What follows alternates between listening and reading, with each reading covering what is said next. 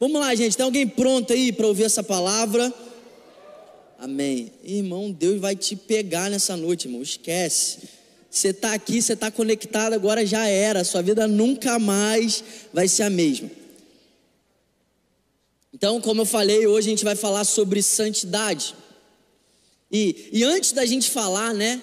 Hoje eu, eu quero dar uma introdução, porque essa série a gente vai continuar. Eu acredito que vão ser três sábados que a gente vai falar sobre esse tema de santidade. É, a gente precisa falar sobre isso. A gente precisa, cara, é tão importante para a nossa geração, é tão importante para a gente é, desmistificar muita coisa, entender o que, que de fato é santidade, o que, que não é santidade, né, meu irmão? Eu sei que muita gente usa esse termo para trazer condenação sobre os outros, para trazer culpa sobre os outros, mas essas pessoas não entenderam o que de fato é santidade. E eu acredito, cara, que a gente vai sair daqui leve, irmão. Amém? Mas a gente vai sair daqui leve e transformado.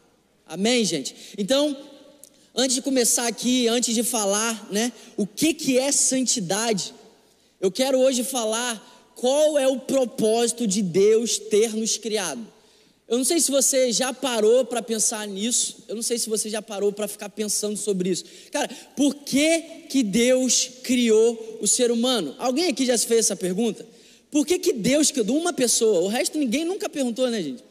Nossa, ah, duas, três, por que, que Deus me criou? Cara, por que, que Deus criou o ser humano, irmão? O troço ruim, para que, que Deus criou a gente? Não seria muito mais fácil, não seria muito melhor se Deus não tivesse criado a gente? Seria bem mais tranquilo para Deus. Deus teria muito menos trabalho. Por que, que Deus me criou? Qual é o motivo de Deus ter criado o ser humano? Quem sabe aí? Ninguém sabe. Amém. Hã? Relacionamento, boa. Oh, aí pregou. Não vou repetir o que está aí, porque Thaís é. Vapo. Mais alguém, gente? Relacionamento. Adoração. Muito bom. Mas quem? Irmão, por que, que você está aqui? Me fala aí, mais fácil. Vamos, vamos fazer uma pergunta mais fácil. Por que, que você está nessa terra? Por que, que você está aqui hoje? Alguém sabe? Alguém quer responder, irmão? Hã? Servir? Boa. Gente, que igreja participativa, hã? O ID, boa. Mas quem? Ninguém, amém. Você está aqui para não fazer nada, né? Amém. Glória a Deus, aleluia.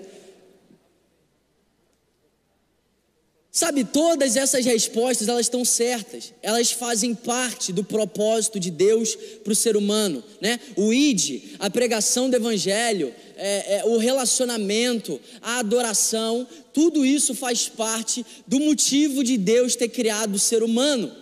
A grande verdade, a gente precisa entender, é que Deus não tem necessidade, irmão. Amém? Se Deus tivesse necessidade, logo ele deixaria de ser Deus. Se existisse qualquer necessidade em Deus, ele deixa de ser Deus. Então, a primeira coisa que eu quero que você entenda é que Deus não precisa do ser humano. Amém? Porque tem gente que fala assim: Deus precisa de mim. Eu fico, gente, oh, que Deus é esse que você serve? Irmão, Deus não precisa do ser humano.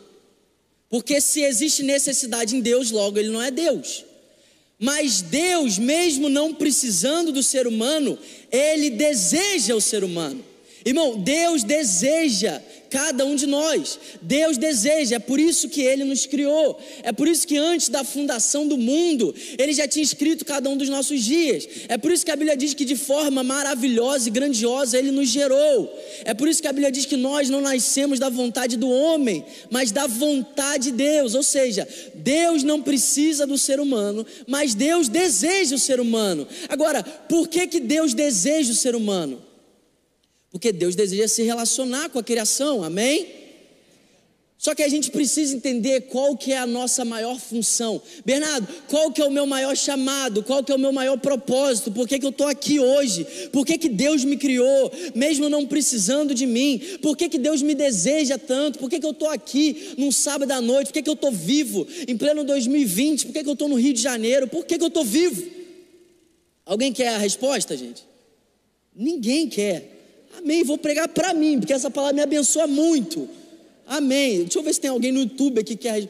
Pelo amor de Deus, galera do YouTube, me ajuda aí que tá brabo aqui, hein? Fala aí, irmão. Alguém no YouTube, pelo amor de Deus, 160 pessoas, bota alguém aí que quer ouvir a resposta. Vamos lá, gente. Ó, tem um aqui, graças a Deus. Ai, glória a Deus. Achei que eu ia para casa agora. Efésios capítulo 1, versículo 11 ao 14. Qual é o motivo de Deus criar o ser humano? Amém. Cara, a galera do YouTube é top, amo vocês. Vocês também, vocês são bênção. Vamos lá. Em Cristo fomos também feitos herança, predestinados segundo o propósito daquele que faz todas as coisas, conforme o conselho da Sua vontade, a fim de sermos para o louvor da Sua glória.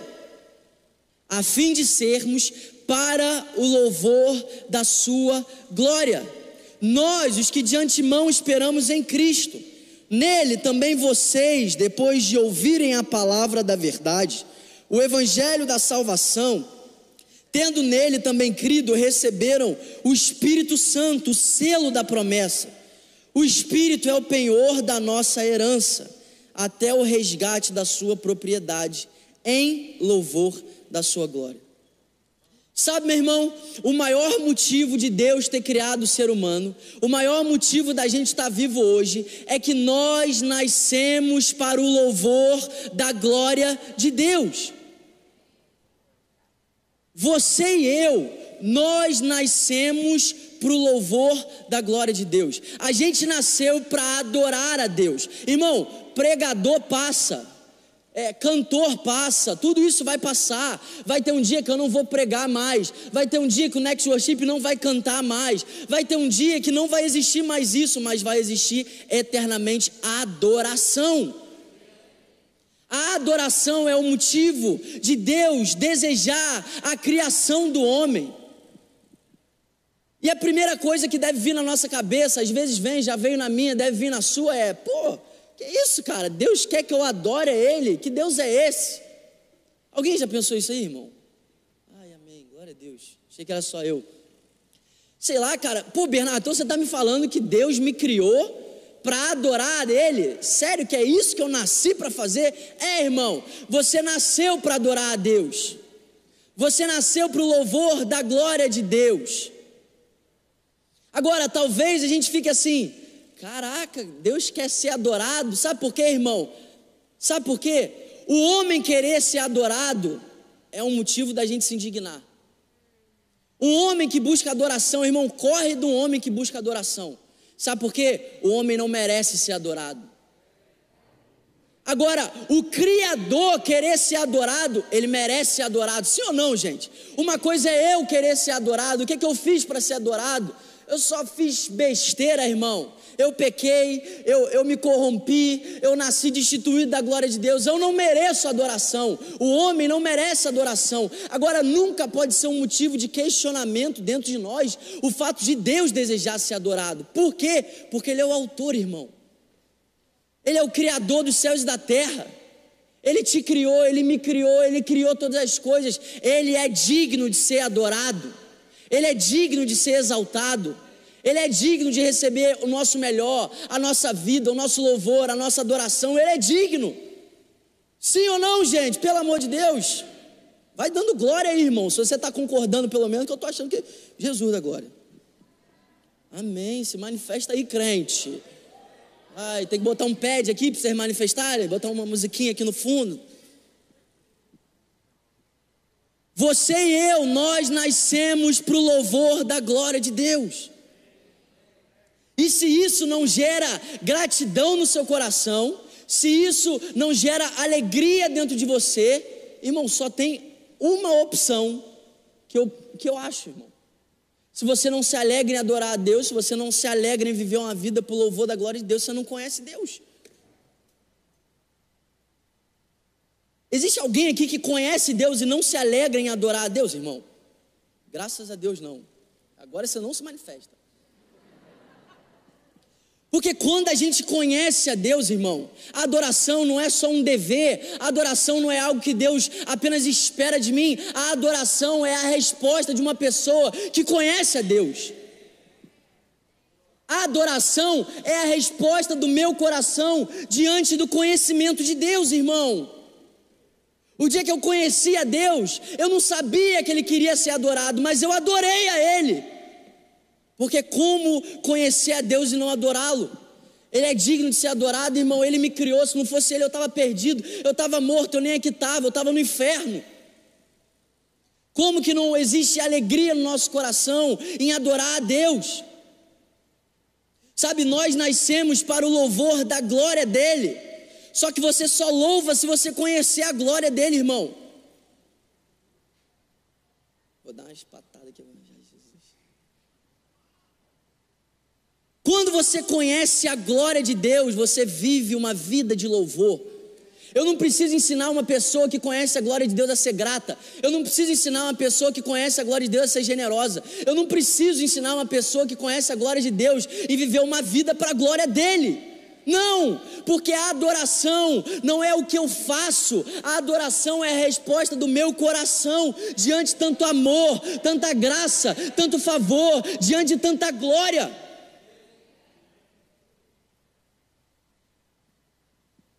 E se a gente não se alegra em viver uma vida de adoração a Deus, a gente não conhece o Deus que a gente está querendo adorar.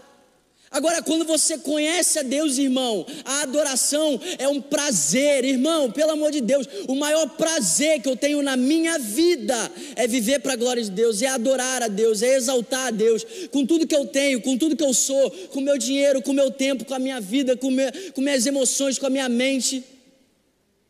Quer comais, quer bebais, façais tudo para a glória de Deus. Uma pessoa que conhece a glória de Deus, ela não precisa ficar ouvindo a outra falando que ela tem que adorar a Deus. Ela adora a Deus. Porque ela nasceu para isso, irmão. Você, eu não nasci para pregar o evangelho, irmão. Eu não nasci para ser líder de jovens. Eu não nasci para ser pastor ou como você quiser me chamar. Eu nasci para adorar a Deus.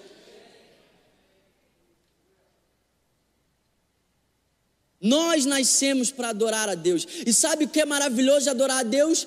A gente gasta tempo, gasta dinheiro, entra em curso aí para querer ser aperfeiçoado, ser transformado, e a única coisa que tem o poder de transformar a nossa vida é a adoração. A adoração, conforme nós contemplamos a Ele, nós somos transformados com uma glória cada vez maior. Curso é benção, curso online é benção, mas eu não preciso de curso online para ser transformado. Eu não preciso de uma boa pregação para ser transformado. Eu preciso abrir o meu coração e adorar a Ele, contemplar a Ele, exaltar a Ele. Renato, o que que isso tem a ver com santidade? Calma. Calma que Deus vai te pegar. Sabe por quê? Vamos lá, vamos parar para pensar. Qual é a maior busca do ser humano? Vira para a pessoa que está do seu lado e pergunta para ela: Cara, qual é a maior busca do ser humano?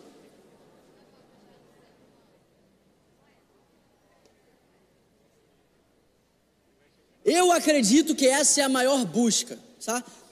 Qual é a maior busca do ser humano, Bernardo? A busca pelo prazer, sim ou não, crente? Qual é a maior busca do ser humano, irmão? Pode ser qual religião ele for, pode ser ateu, pode ser qualquer coisa, irmão. A maior busca do ser humano é a busca pelo prazer. Alguém concorda? Tem gente que tem até medo de concordar, sabe por quê?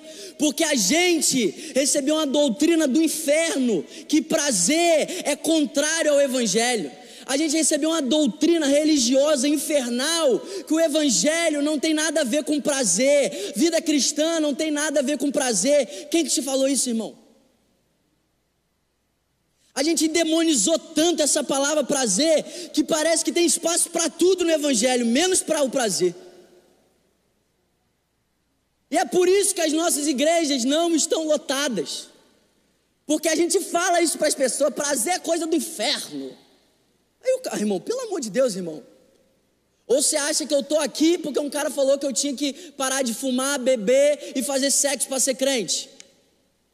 Alguém está aqui por isso, irmão? Você é muito crente se você está aqui por isso. E a gente começa a viver um cristianismo, um evangelho que parece que tem espaço para tudo, mas não tem espaço para o prazer. Agora, irmão, sabe quem criou o prazer? Então, calma aí, Bernardo. Ó, fica até o final, irmão. Se desligar esse YouTube agora, eu vou aonde você estiver, eu te pego, irmão. Nossa, o Bernardo falou que Deus me criou para prazer. Deixa eu sair desse culto agora. Sabe por quê, irmão? Sabe por quê que não? Sabe por quê que não é isso? Porque você sabe que essa porcaria que você acha que é prazer não te dá satisfação nenhuma. Você sabe, irmão. Você sabe. Quero ler um texto com vocês, irmão. Salmos capítulo 16, versículo 11. Para você nunca mais achar que não tem espaço para o prazer no Evangelho. Para você nunca mais falar que prazer é o que você vive lá fora. Não, irmão, pelo amor de Deus, não. Tu me farás ver os caminhos da vida, na tua presença a plenitude de alegria, e à tua direita há prazer perpetuamente. Que evangelho é esse que você vive que não te dá prazer, irmão? Me fala aí. Me fala aí, se Davi, na antiga aliança, no Antigo Testamento, está falando que existe eterno prazer diante de Deus. Que evangelho é esse que a gente está crendo que não tem espaço para o prazer? Que evangelho é esse que a gente fica assim, eu estou carregando a minha cruz, irmão, pelo amor de Deus. Se for para falar que está carregando a cruz com a cara dessa de sofrimento, não fala. Porque eu estou amarradão em carregar minha cruz, irmão. Eu estou felizão para carregar minha cruz. Eu, é o maior benefício que eu tenho é carregar minha cruz. Porque carregar minha cruz não é viver uma vida de sofrimento. Carregar minha cruz é morrer. E a melhor coisa que Deus fez comigo foi me matar, irmão. Se é que você me entende. Sabe, eu ouvi de um grande homem de Deus que o problema do ser humano, o problema do homem, não é buscar o prazer. O problema do homem é que ele busca tão pouco o prazer que ele se satisfaz com o pecado. Irmão, para o que você está fazendo aí, ouve isso aqui, irmão, porque eu ouvi isso aqui, isso aqui mudou minha vida. Isso aqui mudou minha vida. Olha o que, que esse cara falou, irmão. O problema do homem não é a busca pelo prazer. O problema do homem é que ele busca tão pouco prazer que ele se satisfaz com o pecado. Enquanto o verdadeiro prazer está na presença do Senhor. Irmão, que evangelho é esse que não tem prazer, cara?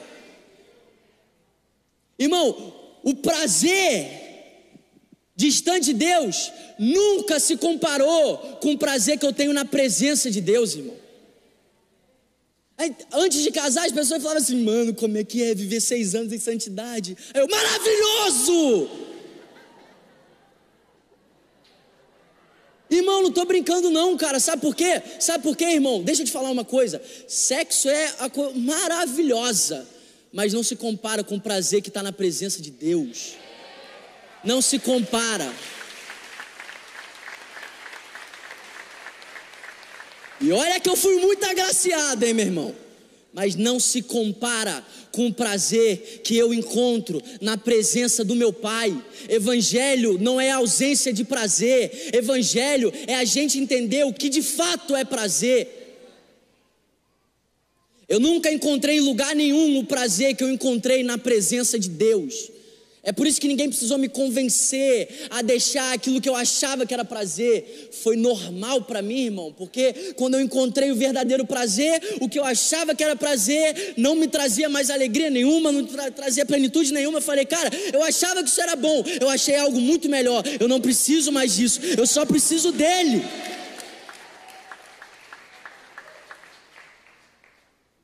O problema do homem não é a busca pelo prazer, o problema do homem é que ele busca tão pouco prazer que ele se satisfaz com o pecado. Irmão, você acha que você está buscando prazer e você está satisfeito com a pornografia? Deixa eu te fazer um convite: busca mais o prazer para você reconhecer que essa porcaria aí nunca foi prazer para você. Se acha que prazer é, é trair tua mulher, irmão? Busca mais o prazer para você reconhecer que essa porcaria nunca foi prazer para você. Sabe, Deus tem um convite para a gente aqui nessa noite: busca mais o prazer, busca mais o prazer, busca mais o prazer. Sabe por quê, irmão? Antes de Jesus, eu já estava de saco cheio desses prazeres.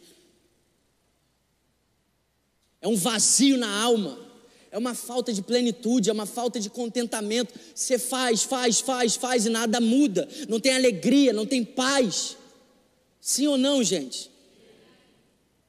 Irmão, se tu é esses crentes sofridos que vem falar de, de o que você deixou, é irmão, você sabe quanto um crente é sem vergonha? Quando ele fica contando da onde Deus tirou ele, fica assim, mano, naquela época. Era para estar tá chorando contando, mas está rindo, sai de perto. Irmão, eu conto meu testemunho, eu tenho vergonha de contar meu testemunho. É só porque Deus é glorificado mesmo. Eu não tenho saudade nenhuma dos prazeres que eu deixei para trás, irmão. Porque eu entendi que perto da presença de Deus, ah, pelo amor de Deus, irmão. Sabe, irmão? Caraca, irmão, olha só, você ouve essa pregação toda em desgrama. Não corta esse vídeo agora. Bernardo fala que a gente tem que buscar mais prazer. Ouve o contexto aí, desgraça. Deus te pega aí agora, teu mal intencionado, ó. Recebe agora o temor do Senhor, aleluia. Sabe, meu irmão, uma coisa que a gente precisa entender quando a gente fala sobre santidade é que pecado não é buscar prazer, pecado é buscar prazer no lugar errado.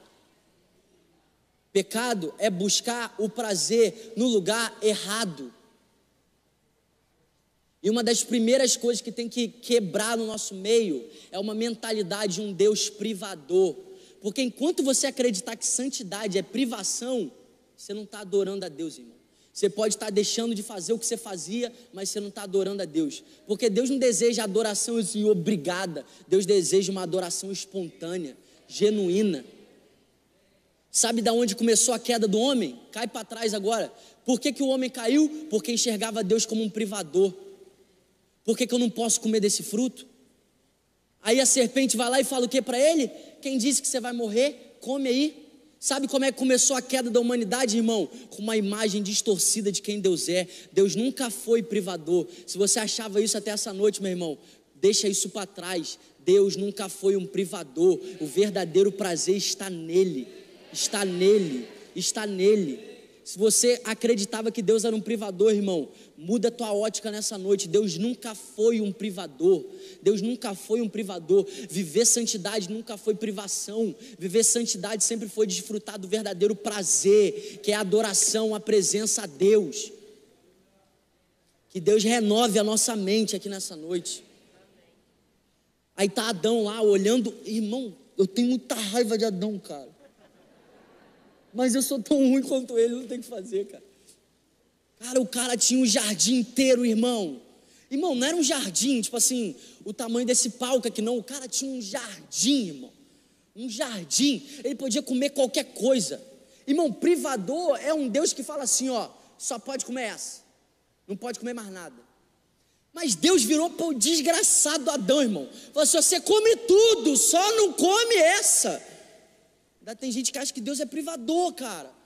Irmãos, estudiosos falam que Adão ficou procurando meses essa árvore.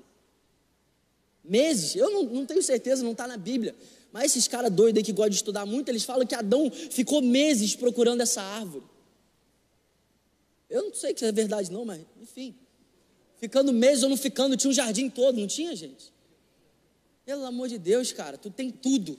Deus te dá um milhão de opções, você quer justo aquilo que Ele falou que não é para o teu bom, para teu bem, irmão. Irmão, Deus sabe, cara, Deus sabe, Deus sabe. Se Adão pudesse voltar atrás, ele nunca teria comido fruto. Deus sabe, irmão. Deus sabe o que é bom para você e o que não é, cara. Agora, sabe por que a gente não acredita que Deus sabe o que é bom e o que não é? Porque a gente tem uma imagem de um Deus privador. É por isso que você fala assim: nossa, você não tem coragem de falar porque tu é crente. Mas tu acha que felizes são teus amigos que estão lá se prostituindo, fazendo um monte de doideira. Você não tem coragem de falar, né? Porque Deus está ouvindo. Deus ouve, o diabo ouve. É, irmão, Deus conhece cada um dos nossos pensamentos, cada uma das nossas intenções. Continua amando a gente. Meu Deus do céu, como? Impossível. Só Deus. Agora a gente precisa sair daqui nessa noite tendo uma imagem correta de quem Deus é. Porque Deus nunca foi um privador, irmão. O propósito de Deus nunca foi privar a gente de nada. O propósito de Deus sempre foi preservar, cuidar, instruir, direcionar. Vamos lá, irmão, eu quero fazer uma pergunta sincera. Tem alguém aqui, cara, que tu, tu ama a presença de Deus? Não, não precisa levantar a mão se você não amar, tudo bem, irmão. Que você, tanto faz, irmão, sei lá.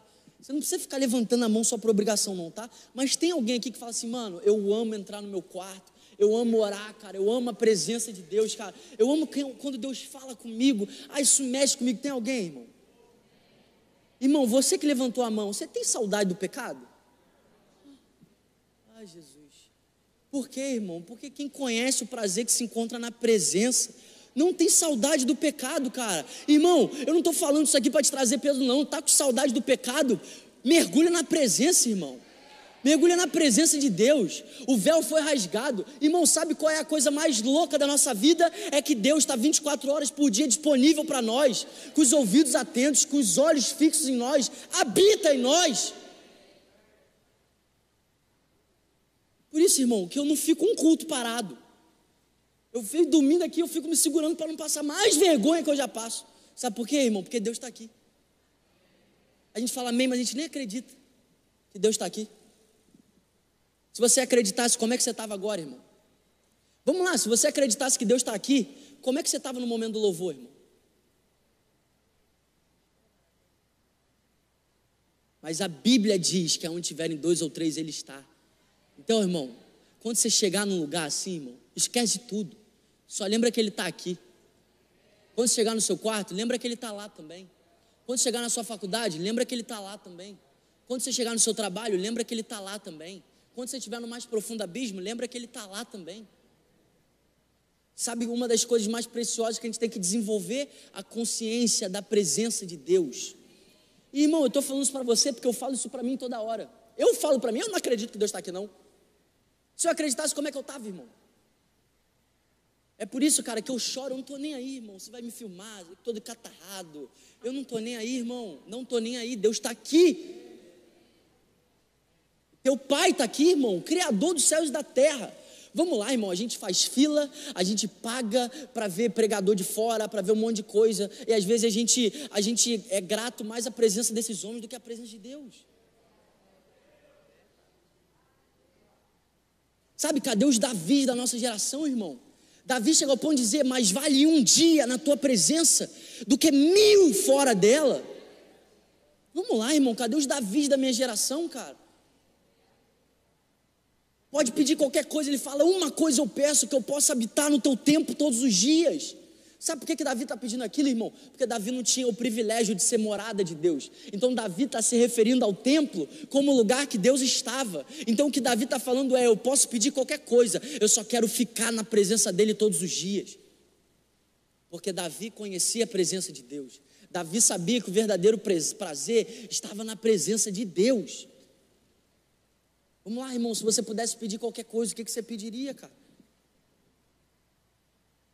Olha o que, que Davi fala em Salmos capítulo 84: quão amáveis são os seus tabernáculos. A minha alma suspira, a minha alma desfalece pelos atos do Senhor, ou seja, pela intimidade com Deus. O meu coração, a minha carne exultam pelo Deus vivo. Sabe, eu quero, eu quero, eu quero fazer parte de uma geração que ama a presença de Deus, irmão. Eu quero fazer parte de uma geração que é apaixonado pela presença de Deus. Agora, sabe por que, que a maioria de nós, nós não somos apaixonados pela presença de Deus? Porque a gente não entendeu que Deus é apaixonado pela nossa presença. Irmão, quer um motivo para Deus ser apaixonado pela sua presença? Quer um motivo? Deus te criou para ser eterno. Se Deus não amasse a nossa presença, Ele não teria criado a gente para a eternidade. Se Deus não amasse a nossa presença, Ele não tinha entregue o Filho dele para trazer a gente de volta. Se Deus não amasse a nossa presença, diante de tanto erro, falha, corrupção do homem, Ele tinha matado toda a humanidade. Mas Deus ama a nossa presença, irmão. É impossível amar a presença de Deus se primeiro você não entender que Deus ama a tua presença. Bernardo, mas como que Deus pode amar a minha presença? Como que Deus pode amar a minha presença cheio de falha, cheio de erro? Quem não, irmão? Quem não tem falha? Quem não tem erro? Sabe, meu irmão, o amor de Deus por nós não está atrelado naquilo que a gente pode fazer, naquilo que a gente pode produzir, nos nossos acertos, nos nossos erros, mas Deus nos ama porque Ele é o nosso Pai. Deus nos ama porque nós somos filhos, e isso é suficiente. Sabe, meu irmão, se você é pai, você sabe que independente dos acertos, dos erros do seu filho, você continua amando a ele, você continua desejando da presença dele. Sim ou não? Tem algum pai aqui, irmão? Algum pai aqui deixou de amar o filho porque ele errou? Não. Por quê? Porque é filho. Eu quero fazer parte de uma geração que é apaixonada pela presença de Deus, apaixonada pela presença do nosso Pai, mas uma geração que é apaixonada pela presença do nosso Pai, entende que primeiro Ele é apaixonado pela nossa presença, Ele nos criou para a eternidade, Ele nos criou para estarmos eternamente com Ele. Sabe, irmão, quando você entrar no seu quarto, para de ter uma mentalidade que Deus está de saco cheio de você, Deus está muito mais feliz com a sua presença do que você com a presença dEle. Deus tem muito mais prazer na minha presença do que eu tenho prazer na presença dEle. E é por isso que todos os dias eu quero mais, eu quero mais, eu quero mais, porque Ele me conhece, Ele sabe das minhas falhas, sabe dos meus erros, sabe dos meus pensamentos, das minhas intenções, mas Ele continua me amando, continua amando a minha presença, continua me desejando, continua me chamando.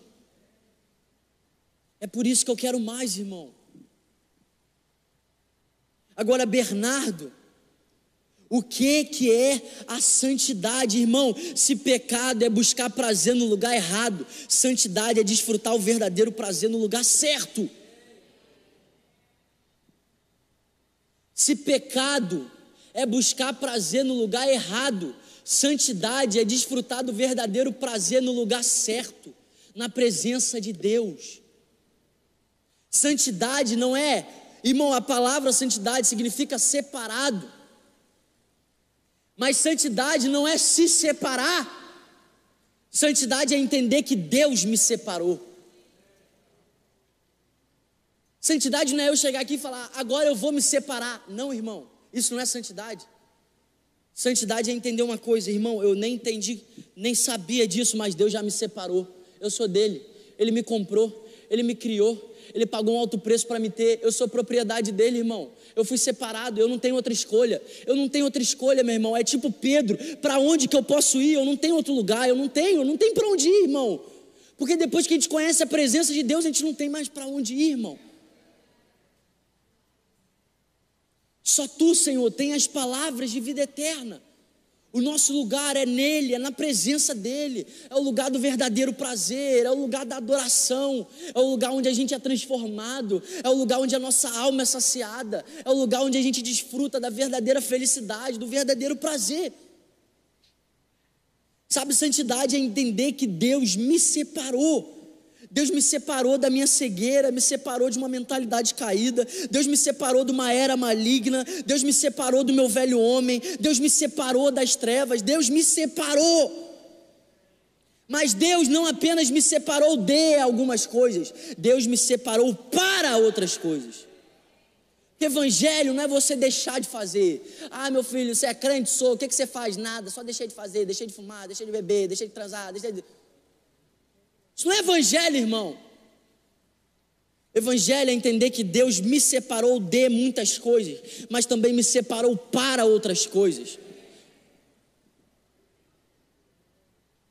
Deus me separou para o louvor da glória dele, irmão. Irmão, acredita no que eu estou te falando, cara. Maior prazer que nós, seres humanos, podemos ter é a presença de Deus. Irmão é a presença de Deus, irmão. Cara, nada chega perto, irmão. Olha o que, que Paulo fala: eu considero todas as coisas como esterco, se for comparado ao conhecimento de Cristo. Paulo não está falando que tudo é esterco, Paulo está falando que é esterco se for comparado com o conhecimento de Cristo. Ou seja, irmão, é, o meu trabalho nunca é o esterco, foi Deus que me deu, é precioso. Eu sou um canal de Deus lá, mas se for para comparar com o conhecimento de Deus, esterco. As minhas habilidades, os meus dons, nunca é algo sem valor. Foi Deus que me deu, tem um propósito.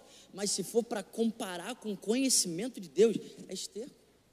O que eu tenho nunca foi esterco, foi Deus que me deu, é dom, é graça, Ele é recompensador, Ele é galardoador. Mas se for comparado ao conhecimento de Deus, é esterco, irmão. Agora, sabe o que eu amo do Evangelho?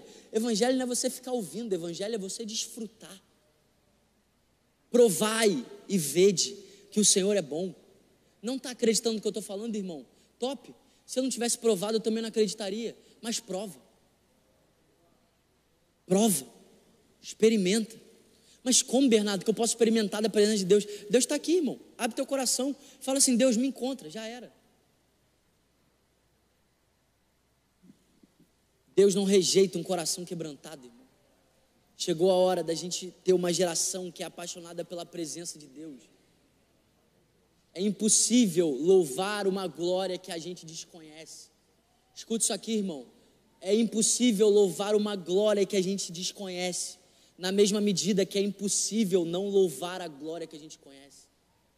Sabe essa pessoa que fala que conhece Deus, mas a vida dela não tem nada de louvor? Irmão, fala para ela que ela precisa conhecer Deus. Porque é impossível. É impossível, irmão. Eu sei, é, nossa, Bernardo está meio babaca hoje. É a Bíblia, irmão. Eu amo que a Bíblia é muito babaca comigo, graças a Deus.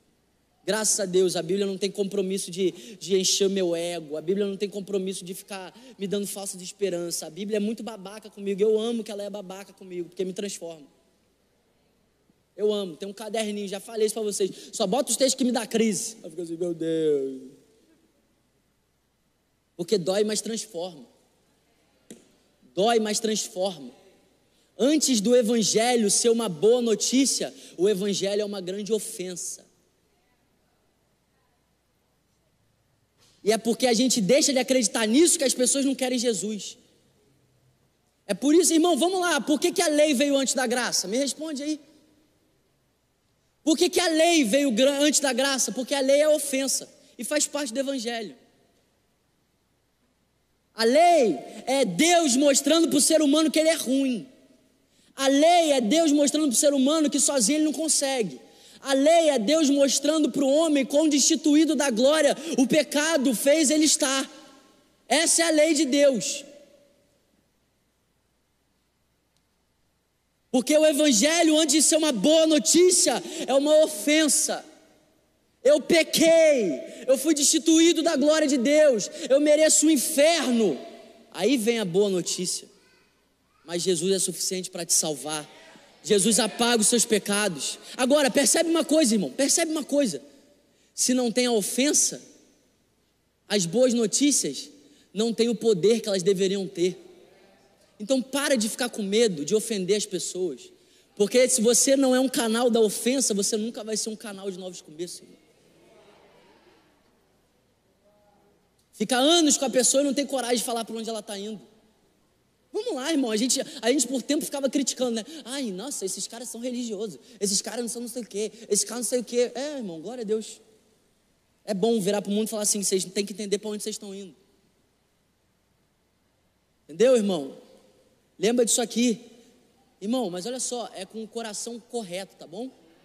Ou você acha que eu me alegro em ofender alguém? Eu estou ofendendo porque eu sei que o primeiro passo para a cura é a ofensa. Então, se o Evangelho não tivesse me ofendido, eu não estaria aqui. Porque sem a ofensa, não, a gente não reconhece, irmão. A gente não reconhece. A gente não reconhece, irmão, o homem distante de Deus é treva. É treva. Pode fazer quanta caridade for, irmão pode fazer, pode fazer parte de quantos projetos sociais for. Ai, pelo amor de Deus, eu vou falar, irmão. Eu vou falar, irmão, sabe o que, que Isaías diz? Que os atos de justiça do homem, destituído da glória de Deus, é trapo de imundície para Deus. Para o homem pode ser, nossa, olha como que fulano é. Nossa, que pessoa do bem. Vamos lá, gente. Vamos voltar a crer no Evangelho. Amém, gente? Amém. Deus é bom, cara. Deus é bom. Sabe de uma coisa? A gente está aqui para pregar o Evangelho, irmão. Eu estou aqui para passar para você o que me transformou. Pessoa vindo falando assim, vai ficar tudo bem, não me transformou, irmão, pode ter certeza. Pessoa vindo para mim falando assim, cara, ah, vive a vida aí, irmão. Não transformou minha vida. Sabe o que, transformou minha vida? O dia que eu entrei pela porta dessa igreja, eu ouvi o meu pastor falando assim: ó, era para você estar tá morto, era para você estar tá no inferno, você merece a ira de Deus, mas Jesus é a graça, Jesus te salva, Jesus te cura, Jesus apaga os seus pecados. Isso transformou minha vida. Porque se Jesus vem antes da lei, Jesus chega para o homem e fala assim: vim te salvar. E a resposta de qualquer ser humano seria: salvar de quê?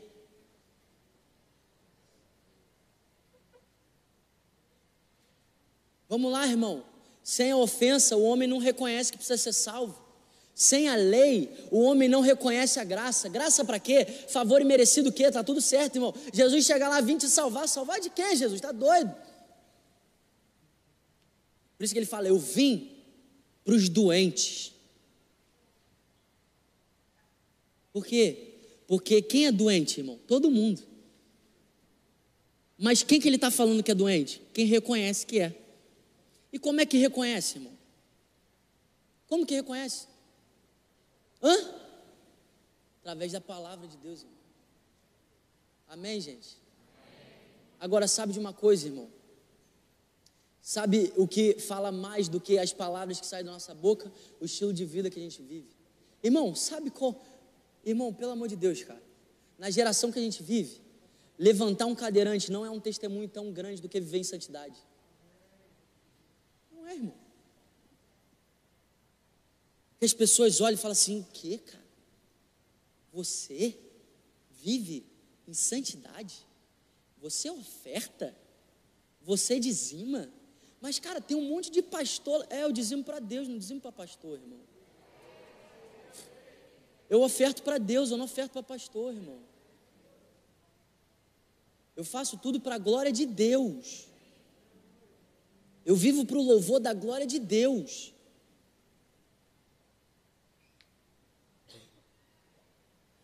Sabe, irmão, talvez você está me ouvindo, ouvindo essa mensagem, está sendo confrontado.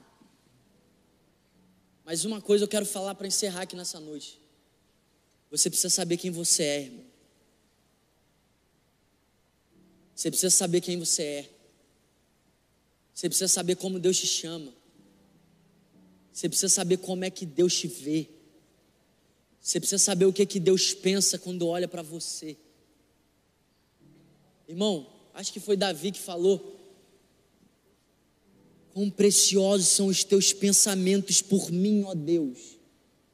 A soma deles é tão grande, quão preciosos são os seus caminhos. Irmão, os pensamentos que Deus tem ao seu respeito são preciosos. São preciosos. São preciosos. São preciosos. Sabe por quê, irmão? Juízo de Deus, juízo de Deus. Escuta isso aqui, irmão. Juízo de Deus não é confronto, isso é graça. Sabe o que a Bíblia fala que é juízo de Deus? E Deus se retirou. Sabe o que é o juízo de Deus? É depois de tantos anos falando, tantos anos te dando chances. A Bíblia diz várias vezes: Deus se retirou do acampamento. E Deus se retirou do meio do povo. Eu imagino a tristeza de Deus. Confronto nunca foi juízo. Disciplina nunca foi juízo. Castigo nunca foi juízo. Isso é graça. Qual pai que ama o filho e não castiga ele, irmão? Qual pai que ama o filho e não disciplina? Sabe o que é essa pregação para você? É graça. Independente de você ser quem você é, independente da vida que você está vivendo, sabe o que é isso aqui? É Deus te sacudindo e te dando uma chance, é Deus te mostrando que não existe vida longe dele, É Deus te mostrando que o verdadeiro prazer está na presença dEle. É Deus te mostrando que você é precioso para Ele. É Deus te mostrando que você é valioso para Ele. É Deus te mostrando que os pensamentos dEle ao seu respeito são pensamentos de vida, de paz. Os planos dEle ao seu respeito são planos de dar esperança, um futuro, de fazer prosperar.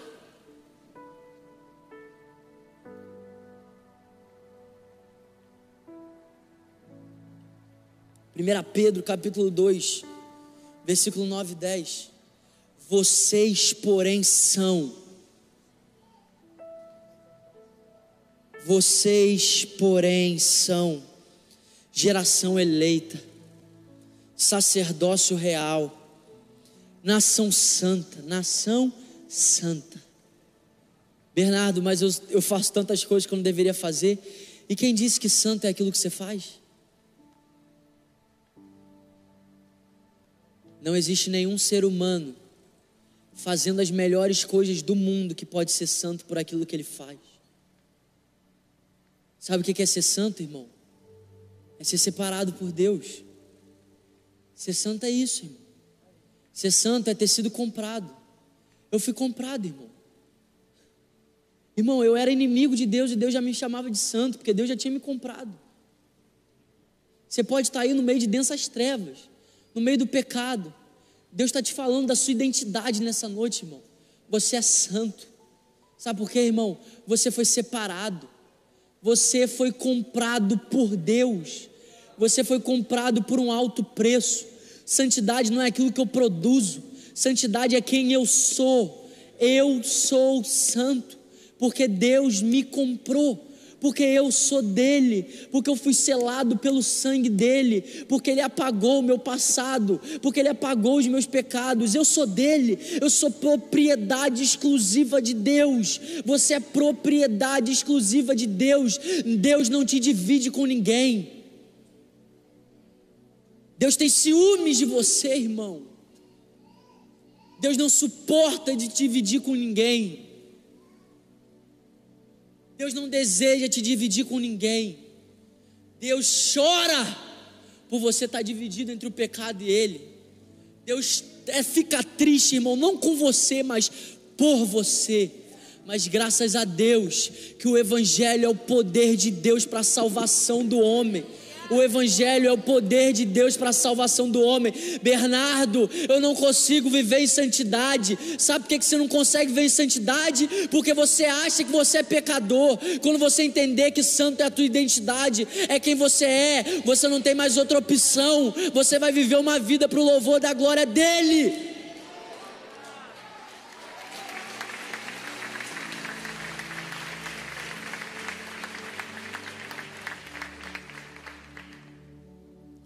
Santo é quem você é, irmão. Não pelas nossas qualidades, não. Mas também não pelos nossos defeitos. Nós somos santos, porque aquele que não conheceu o pecado, ele se fez pecado por nós. Sabe por que, que eu posso estar diante da presença de um Deus santo? E não fugir dele, mas correr para ele, é porque eu sou santo, eu sou filho, ele me comprou. Aí eu posso, a Bíblia diz que nós podemos entrar na presença dele com ousadia e confiança, sabendo que nós receberemos misericórdia. Irmão, se não fosse as misericórdias do Senhor que se renova a cada manhã, não existia um ser humano vivo na face da terra crente, ateu, budista, macumbeiro, espírita, se não fosse as misericórdias do Senhor que se renovam a cada manhã, não existiria nenhum ser humano na face da terra. Mas sabe qual é a boa notícia? Existe um novo dia amanhã, e amanhã eu tenho a certeza que quando eu acordar, independente do que eu fiz hoje, independente do que eu fiz até agora, amanhã pela manhã as misericórdias do Senhor Senhor vão se renovar.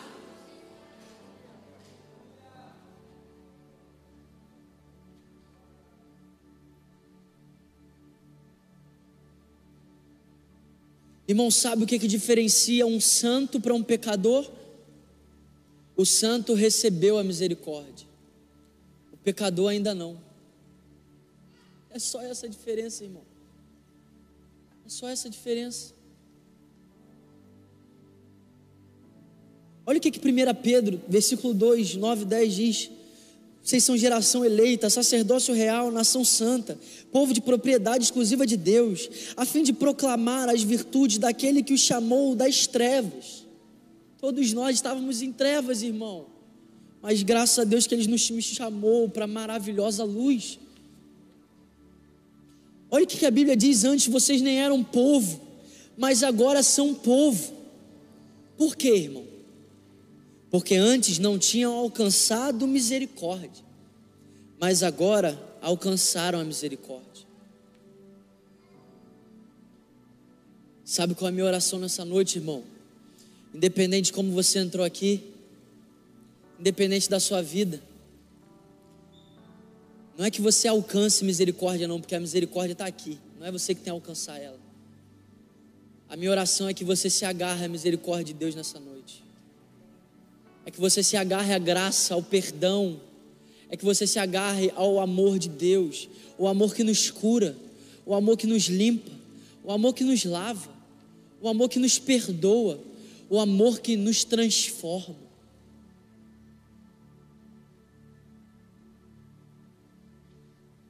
Sabe, Deus está nos chamando para esse lugar nessa noite, irmão.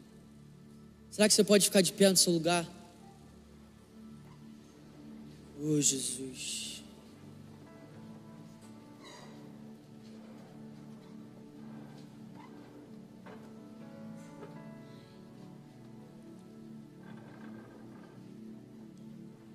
Sabe, meu irmão?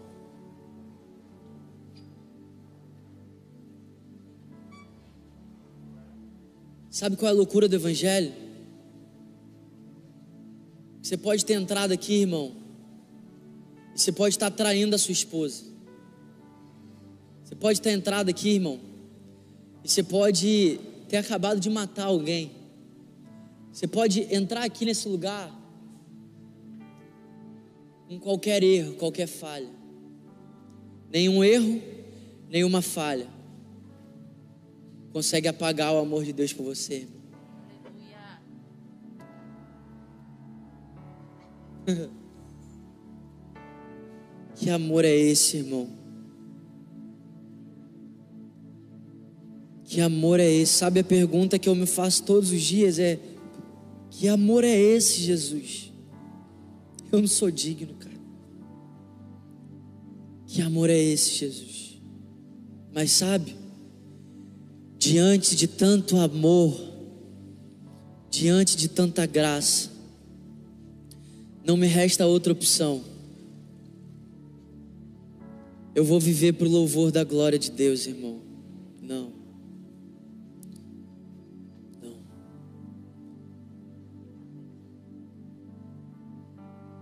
Sabe o que, que Jesus está falando para pessoas aqui nessa noite? Eu sou o lugar que você tanto tem procurado. Jesus está falando com pessoas aqui nessa noite. Eu sou o lugar que você tanto tem procurado. Eu sou o lugar que você tem tanto procurado. Eu sou o lugar do verdadeiro prazer. Irmão, irmão, escuta o que eu estou dizendo. A presença de Deus está aqui. Pai, eu quero te pedir agora, Senhor, em nome do Seu Filho Jesus, Pai, que cada pessoa, Senhor, que está aqui nessa noite, está conectada com a gente nesse link, Pai, eu quero te pedir, Senhor, que eles provem de um amor, que eles provem de um prazer, Pai, que eles nunca provaram antes, Senhor, Espírito Santo.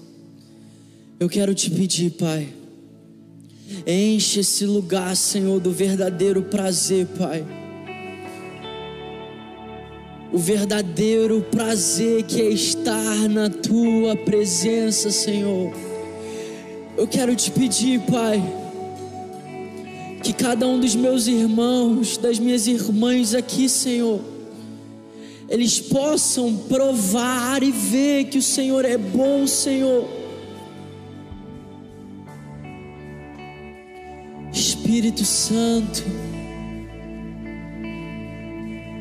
deixa essas pessoas provarem, Senhor, aquilo que o sexo não pode dar, Pai. Deixa os meus irmãos provarem, Senhor, aquilo que o dinheiro não pode dar, Pai. Deixa os meus irmãos provarem nessa noite, Senhor, aquilo que a fama, aquilo que o dinheiro, aquilo que os aplausos, aquilo que o pecado não pode nos dar, Pai. Oh, Jesus, deixa os meus irmãos provarem do verdadeiro prazer que é estar na tua presença, Senhor.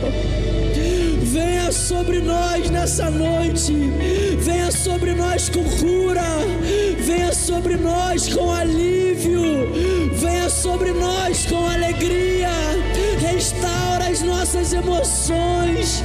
Restaura os nossos pensamentos. Nós queremos provar do verdadeiro prazer, Senhor. Espírito Santo, nós queremos provar do prazer que é estar na tua presença, Senhor. Nos permita provar desse prazer. Sim, meu irmão, mergulhe nesse prazer nessa noite. Seja livre. Se você quiser pular, pula. Se você quiser chorar, chora. Se você quiser sentar, senta. Se você quiser ajoelhar, ajoelha. Se você quiser deitar, deita desfrute do verdadeiro prazer. Desfrute do verdadeiro prazer de estar na presença do teu Pai. Sim, Senhor. Mas vale um dia na sua presença.